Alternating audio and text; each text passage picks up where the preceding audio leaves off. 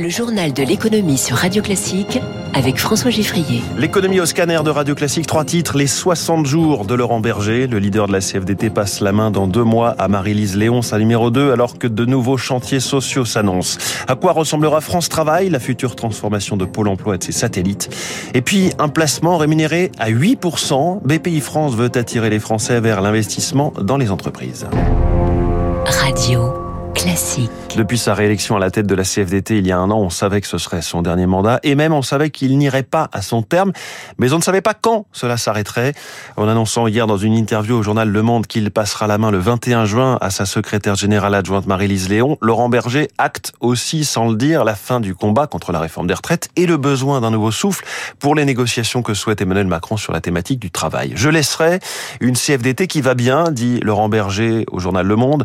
Euh, Laurent Berger dont la centrale est devenue la première de France, secteur privé et public confondus, euh, sous sa direction, mais euh, dont le nombre d'adhérents s'est considérablement érodé, même si le conflit des retraites a relancé les inscriptions.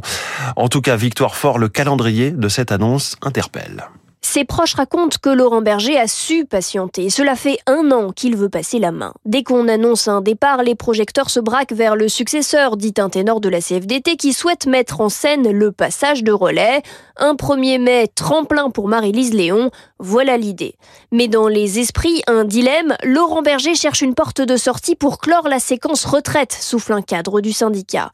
La CFDT est poussée par sa base à ne rien lâcher de la bataille alors que la loi est promulguée.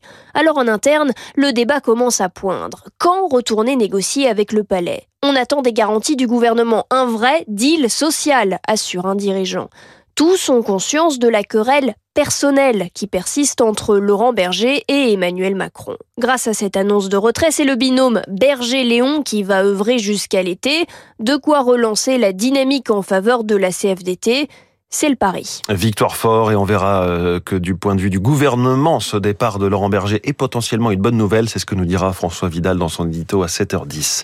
Emmanuel Macron le dit ce matin, je prends un engagement de méthode. Ce qui sera bâti entre syndicats et patronat sera retranscrit fidèlement. C'est sans limite et sans tabou. Le président est interrogé par les journaux régionaux du groupe EBRA, l'Est républicain, les dernières nouvelles d'Alsace ou encore le, Dauphiné libéré. Emmanuel Macron le reconnaît, il y a un sujet sur les bas salaires, mais aussi la progression salariale les gens qui ne vivent pas bien sont ceux qui sont au-dessus du SMIC, qui n'ont pas toujours la prime d'activité et qui n'ont pas d'aide. Le président ajoute, on ne vit pas bien dans les niveaux de salaire en dessous de 2000 euros, ça doit être notre priorité. Alors sur les solutions euh, pour améliorer cette situation, le président renvoie à la création de plus d'emplois et à la formation. Tout ne se réglera pas au niveau national, dit-il, certains sujets se régleront au niveau des branches. Alors sur l'emploi, les contours du futur France Travail sont désormais connus. France Travail, c'est le futur nom de Pôle Emploi et de tout l'écosystème qui l'entoure, notamment au niveau des départements. L'objectif est bien de faire encore descendre le chômage, aujourd'hui à 7 7,2%. C'est le, le plein emploi qui est visé par l'exécutif, soit 5%. Bonjour Eric Kioch. Bonjour à tous. Pour tenir cette promesse de campagne d'Emmanuel Macron, ce plan vise à mener la bataille sur trois fronts, l'insertion professionnelle, la formation et la recherche d'emploi. Oui, objectif numéro un, toute personne sans emploi devra systématiquement être inscrite à France Travail. Trop de chômeurs sont encore exclus des dispositifs de retour à l'emploi. Une fois inscrit, l'agence orientera au mieux ces personnes selon leur profil vers une offre, une formation ou un accompagnement spécifique, un suivi au plus près essentiel selon l'économiste Stéphane Carcillo. La France aujourd'hui a un, un nombre relativement élevé de demandeurs d'emploi par conseiller à Pôle emploi. Il va falloir réduire le nombre de personnes que chaque conseiller doit traiter, cibler sur euh, euh, les jeunes, les personnes faiblement qualifiées, les personnes en situation euh, de handicap ou les personnes qui sont au RSA depuis trop longtemps. Les jeunes auront d'ailleurs leur France Travail Jeune, les personnes en situation de handicap France Travail Handicap. Le maillage territorial se décline en quatre niveaux. Il y aura un comité France Travail par département, par région, au sommet de l'État, mais la primauté stratégique revient à l'échelle la plus locale, le bassin de vie. Chaque comité devra fixer des objectifs annuels d'insertion professionnelle, charge à lui de mobiliser les moyens et les acteurs pour les atteindre. France Travail sera aussi l'interlocuteur privilégié des entreprises pour évaluer leurs besoins en main-d'œuvre et les aider à diffuser efficacement leurs offres d'emploi. Voilà pour les pistes, Eric. Il y a aussi des, des critiques, euh, notamment sur le fait qu'en échange d'un accompagnement renforcé, les personnes qui sont au RSA devront effectuer 15 à 20 heures d'activité obligatoire pour ne pas perdre leurs allocations. Oui, sur le principe de droits et devoirs, mais le mouvement national des chômeurs et des précaires s'y oppose déjà, dénonçant un suivi des allocataires qui se résume bien souvent à des rendez-vous téléphoniques, voire à de simples mails. À noter également l'absence remarquée d'accompagnement spécifique prévu pour les seniors en situation de chômage, et ce dans un contexte plus qu'explosif de réforme des retraites. Éric Kioch, pardon, pour Radio Classique. La réforme des retraites qui était censée améliorer l'emploi des seniors, mais on l'a dit, le Conseil constitutionnel a censuré toutes les mesures qui s'y rapportaient. Index senior, CDI senior. Il ne reste donc que le passage de 62 à 64 ans pour espérer un effet mécanique, effet qu'on avait observé avec la réforme de 2010 qui passait l'âge de départ de 60 à 62 ans. Comme l'horizon s'était décalé, l'âge moyen de départ en retraite aussi. Cependant, la France reste un mauvais élève en matière d'emploi des seniors et une étude de France Stratégie vient appuyer ce constat. Bonjour Eric Mauban. Bonjour François, bonjour à tous. Étude qui vient éclairer tous ces départs précoces en retraite, donc avant l'âge légal. C'est ça, elle porte euh, sur euh, les fins de carrière des plus de 51 ans, en constatant que 30% des départs de cette catégorie ne relèvent pas d'un passage immédiat à l'emploi, de l'emploi à la retraite. Euh, France Stratégie a identifié les causes afin de favoriser le maintien dans l'emploi, qui en France, vous l'avez dit, est l'un des plus faibles d'Europe. Le centre d'études on dégage trois principales. D'abord, euh, les raisons de santé, ensuite le chômage et les autres situations d'inactivité, hein, c'est-à-dire euh, les personnes malades, invalides, en formation, avec des enfants en bas âge que l'on ne peut pas faire garder ou des personnes en pré-retraite. Euh, France Stratégie pointe également le fait que moins les qualifications sont importantes, plus les départs précoces sont importants. C'est surtout le cas dans l'hébergement en restauration, le bâtiment, les services aux particuliers et aux collectivités, et enfin la manutention. Ces métiers ont parfois des conditions de travail pénibles ou contraignantes qui sont à l'origine de départ pour des raisons de santé. Euh, France Stratégie insiste sur la nécessité de s'attaquer à ce problème pour favoriser le maintien dans l'emploi et puis aussi éviter de dégrader les comptes de la sécurité sociale. Éric Mauban en direct. Par ailleurs, selon une étude réalisée par le Crédoc, les actifs de plus de 40 ans sont inquiets pour leur fin de carrière. Plus des deux tiers d'entre eux craignent d'avoir des problèmes de santé qui les empêcheront d'aller au bout de leur carrière. Là encore, l'inquiétude est encore plus présente chez les ouvriers euh, que chez les cadres. Ce matin, la France, par la voix de Bruno Le Maire, ministre de l'économie, va dévoiler son programme de stabilité jusqu'en 2027, la feuille de route pour réduire le déficit public. Elle sera envoyée à la Commission européenne et l'enjeu de ce document est très lourd. Au moment où les taux remontent, il en va de la crédibilité de la France. C'est ce que nous explique Franck Dixmier, directeur des gestions obligataires d'Alliance Global Investors.